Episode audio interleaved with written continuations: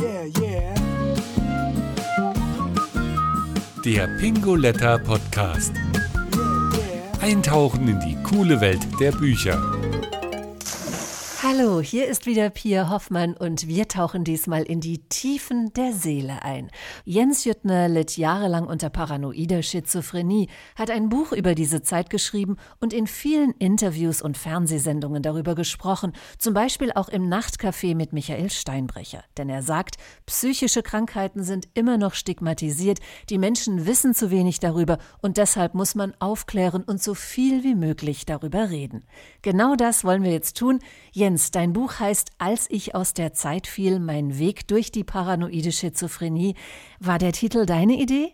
Der Titel ist meine Idee, ja. Am Anfang hieß das Buch nur Mein Weg durch die paranoide Schizophrenie, das war der Arbeitstitel. Und dann sind mir verschiedene Dinge in den Sinn gekommen. Und als ich aus der Zeit fiel, da meinten auch ganz viele in meinem Umfeld sofort, ja, super Titel, nimm den. Als ich aus der Zeit fiel, ist das das Gefühl von Schizophrenie? Fühlt sich das an, wie wenn man aus der Zeit fällt? Mm, da geht es gar nicht so sehr aus der Zeit fallen um das Gefühl in der Psychose oder in der Schizophrenie, sondern als ich aus der Zeit fiel, ist bei mir eher so zu verstehen, dass ich jahrelang quasi auf der Stelle getreten bin. Während die Zeit weiterlief und alle anderen irgendwie scheinbar in ihrem Leben voranschritten und sich weiterentwickelten oder sich was aufbauten, hatte ich das Gefühl, ich stehe auf der Stelle, ich bin da rausgefallen, während die Welt sich weiterdreht und das Leben für andere voranschreitet, bin ich nicht mehr Teil davon. Die Krankheit hat dich also aus dem Leben gerissen, aus der Zeit geworfen. Jetzt musst du uns aber zunächst mal erklären, was ist Schizophrenie überhaupt und vor allem, was ist paranoide Schizophrenie? Paranoide Schizophrenie ist eine sehr vielschichtige Erkrankung mit vielen Facetten, die auch sich sehr unterschiedlich manifestieren kann. Im Grunde, da ist man heutzutage relativ sicher, ist alles zurückzuführen auf gewisse Stoffwechsel im Gehirn, die nicht mehr so laufen, wie sie sollten. Dabei spielt vor allen Dingen das Hormon Dopamin eine Rolle. Letztendlich die Symptomatik ist meistens zum einen Wahnideen, also sowas wie Verfolgungswahn, daher kommt auch der Begriff Paranoid. Ein Verfolgungswahn, dass man denkt, die Leute würden über einen sprechen, man würde abgehört, es gäbe Mikrofone, Kameras, oder die Mafia wäre hinter einem her. Wenn man religiös ist, ist es vielleicht der Teufel, der einen verfolgt. Häufig tritt auch ein gewisser Größenwahn auf, der die Kehrseite dann von dieser Paranoia ist, dass man sich für besonders wichtig, für besonders toll hält, weil ja so viele Leute anscheinend etwas von einem wollen. Da ist dann wieder bei manchen, wo eine starke religiöse Bindung ist, das Gefühl, man wäre vielleicht ein Engel oder mit irgendwelchen Göttern oder Engeln in Verbindung. Dazu kommen dann Halluzinationen, meistens dann akustische Halluzinationen. Das ist das, was man Stimmen hören nennt oder auch kann auch Musik sein. Leute, die singen, das gibt's auch. Optische Halluzinationen, dass man wirklich Menschen sieht, die nicht da sind, das ist eher selten. Das hatte ich auch nur einmal. Das ist eine seltene Erscheinung. Primär also Halluzinationen und Wahnvorstellungen, sagst du. Aber so die gängige Vorstellung in der Bevölkerung ist ja, Schizophrenie, das ist eine gespaltene Persönlichkeit. Also so das typische Klischee von Dr. Jekyll und Mr. Hyde, wie man es aus den Filmen kennt. Hat das denn dann damit gar nichts zu tun? Nein, also die gespaltene Persönlichkeit hat mit der Schizophrenie nichts zu tun. Der Irrtum geht ein bisschen auf die Wortwahl zurück, weil damals, als die Schizophrenie das erste Mal so als Krankheit beschrieben wurde, hat man den Namen Schizophrenie aus dem Griechischen gewählt. Das sind die beiden Wortstämme Seele und Spalten. Und dann haben sehr viele daraus gespaltene Persönlichkeit gemacht. Aber eigentlich sollte das Ganze dafür stehen, dass die Gefühle oder die Wahrnehmung abgespalten sind. Also nicht, dass die Persönlichkeit gespalten ist, sondern dass irgendwie es sich so anfühlt, als wären die Gefühle getrennt von dem Rest des Menschen.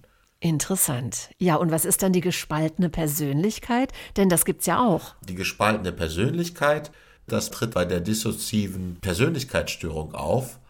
Da kann sowas vorkommen, dass es wirklich verschiedene Persönlichkeiten oder Rollenausprägungen gibt. Das ist aber eine völlig andere Krankheit. Also das ist einfach eine Verwechslung, die leider auch sich im allgemeinen Sprachgebrauch eingebürgert hat, dass Leute auch dann einfach umgangssprachlich als Adjektiv, das ist doch schizophren, das Wort so benutzen wie widersprüchlich. Aber ähm, damit hat Schizophrenie eigentlich nichts zu tun. Wieder was gelernt. Du klingst sehr sachlich, wenn ich das mal sagen darf, wenn du so über deine Krankheit sprichst. Und auch dein Buch ist sehr gut verständlich und klar strukturiert geschrieben.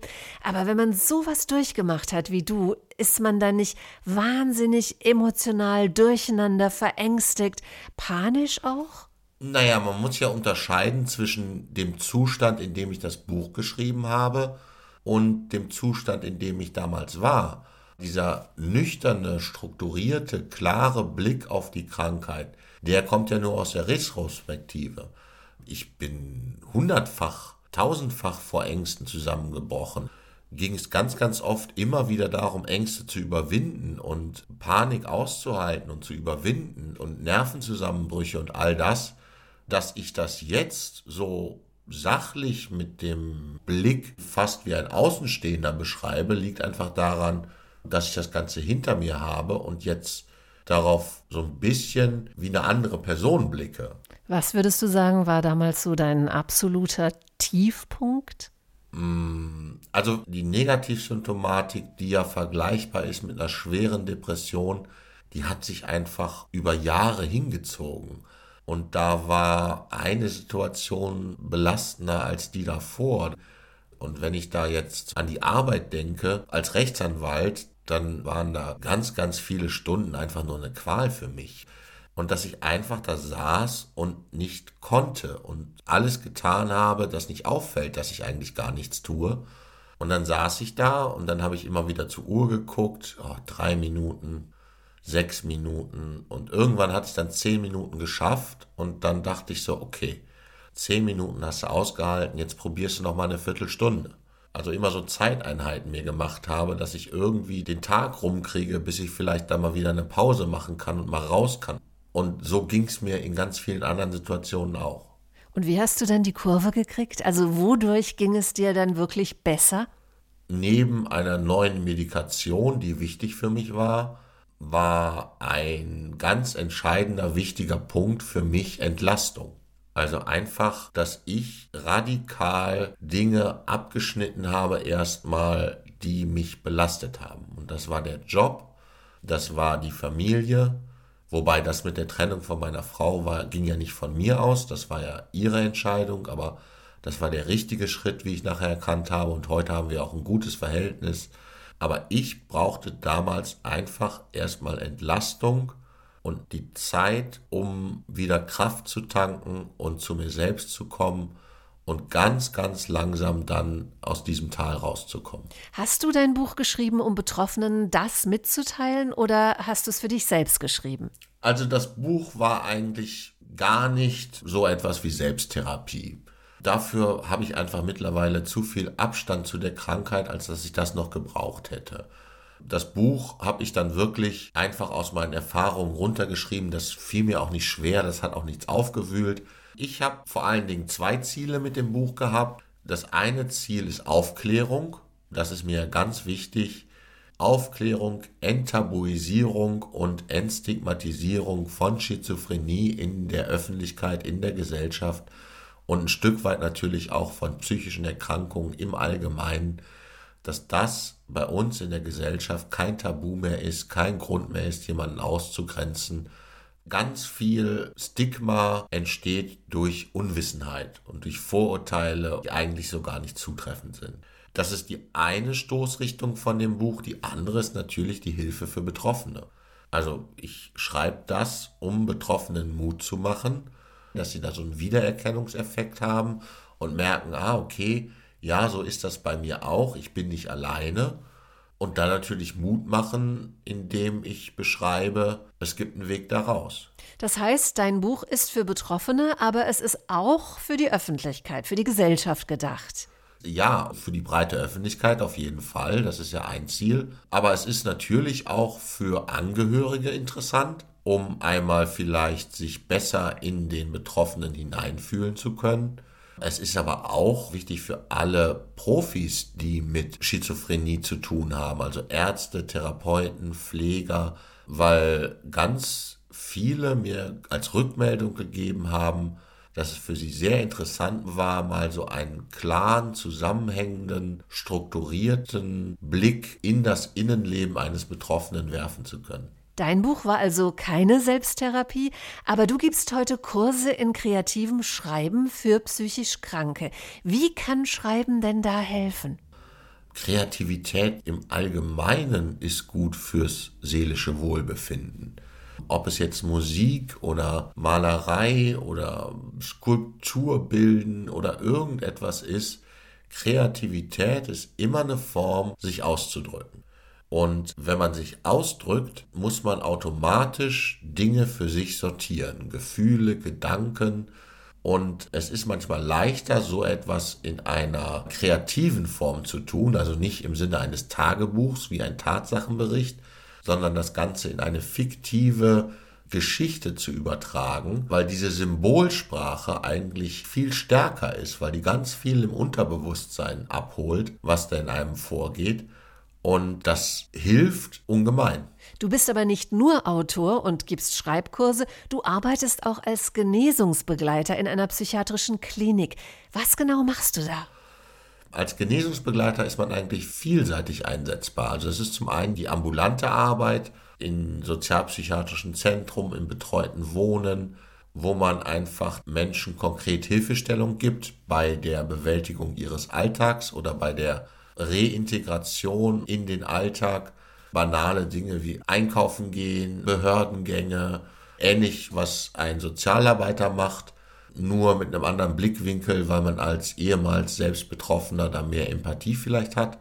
Man kann aber auch in Kliniken arbeiten, wie ich das jetzt zum Beispiel tue, und da auf der Station einfach ja Gesprächspartner für die Patienten sein, mit ihnen ins Gespräch kommen, mit ihnen über ihre Krankheit reden, und indem man dann von sich selbst vielleicht auch ein bisschen erzählt, kann man das dann auf einer anderen Ebene mehr auf Augenhöhe als manchmal ein Arzt oder ein Psychotherapeut. Toll, wenn man aus seinen eigenen schlimmen Erfahrungen dann so was Positives für andere rausholen kann. Was wäre denn dein wichtigster Rat an Menschen, die mittendrin stecken in so einer psychischen Erkrankung und die keinen Ausweg sehen? Wichtig ist Geduld und die Hoffnung nicht aufzugeben, weil ganz, ganz oft wirklich es Fälle oder Patienten gibt, wo sich über Jahre keine Veränderung einstellt, ja, und die viele einfach auch schon abgeschrieben haben und sagen, das gibt nichts mehr, dass dann doch eine Verbesserung und eine Wendung hin zum Guten möglich ist, wo man sich manchmal als Außenstehender gar nicht so genau erklären kann, woran liegt das denn jetzt. Aber ich glaube, wichtig ist einfach Geduld zu haben, Geduld mit sich selbst, Geduld mit dem Angehörigen, Geduld mit dem Patienten und natürlich auch etwas dafür zu tun, dass es besser wird. Das sagt sich so leicht und ich habe vollstes Verständnis dafür, wenn Leute sagen, die Kraft kann ich nicht aufbringen dann sollte man vielleicht es mehr so sehen, die kannst du jetzt noch nicht aufbringen, aber vielleicht irgendwann. Das gibt einem ja wahrscheinlich auch wahnsinnig viel zurück. Erlebst du da auch viele lohnende Momente?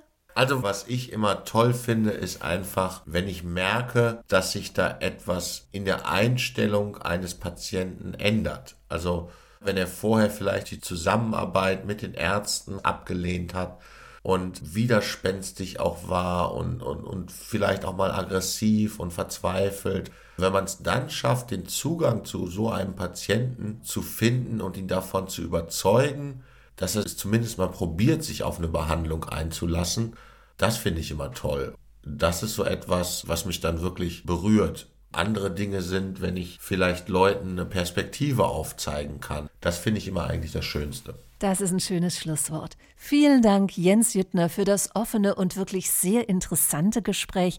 Wer mehr wissen möchte, kann sich die Sendung Nachtcafé vom 11. März 2022 in der SWR Mediathek anschauen, den Autor bei seinen Lesungen auch persönlich treffen oder ganz einfach sein Buch lesen. Als ich aus der Zeit fiel, mein Weg durch die paranoide Schizophrenie, erschienen im Pinguletta Verlag. Buchstaben sind unsere Leidenschaft. Noch tiefer eintauchen auf pinguletta.de